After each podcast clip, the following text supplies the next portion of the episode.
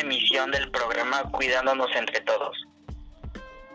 Muy buenos días a todos los que nos escuchan. El día de hoy, jueves 3 de marzo, hablaremos sobre un tema muy importante. Por eso nos encontramos con nuestro compañero Gerardo González y su servidora Camila González.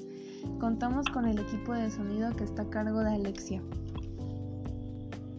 En esta emisión vamos a hablar sobre la anemia. ¿Alguna vez escuchaste esto? No te preocupes que nosotros te lo contaremos. Quédate con nosotros. La anemia es una cantidad disminuida de glóbulos rojos en la sangre. La anemia se produce por la falta de glóbulos rojos o la presencia de glóbulos rojos disfuncionales en el cuerpo, lo que provoca una reducción del flujo de oxígeno hacia los órganos.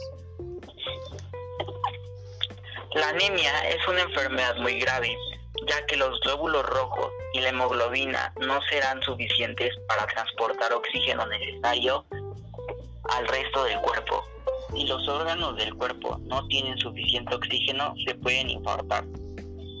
También cuando los riñones no están funcionando correctamente es posible que no puedan ayudar a su cuerpo a producir las células rojas sanguíneas que necesita.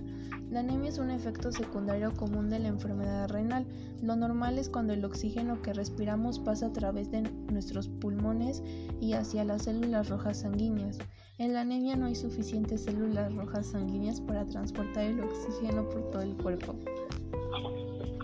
La anemia en la enfermedad renal crónica es más común si usted tiene diabetes, tiene una enfermedad cardíaca, tiene presión arterial alta, es afroamericano y es menor de 75 años.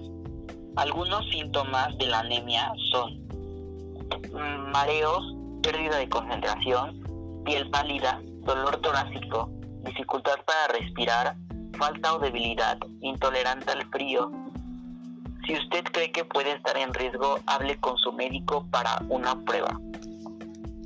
Hay dos principales causas de anemia en la enfermedad renal crónica y eritropoyetina. Todas las células en su cuerpo viven un cierto tiempo y luego mueren. Su cuerpo trabaja continuamente para producir células nuevas que reemplacen las que han muerto. Los riñones sanos producen una hormona llamada eritropoyetina. La EPO envía una señal al cuerpo para que produzca más células rojas sanguíneas.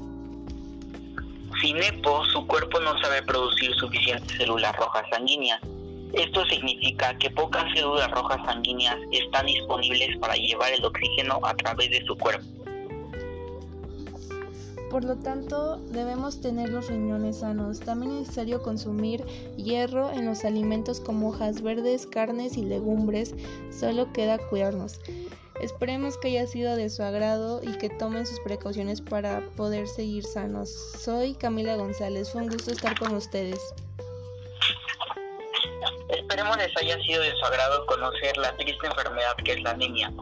Soy Gerardo González y también les deseo un bonito día y no olviden que tenemos una reunión en la próxima emisión para escuchar un nuevo programa de nuestra serie Cuidándonos entre todos. Hasta luego.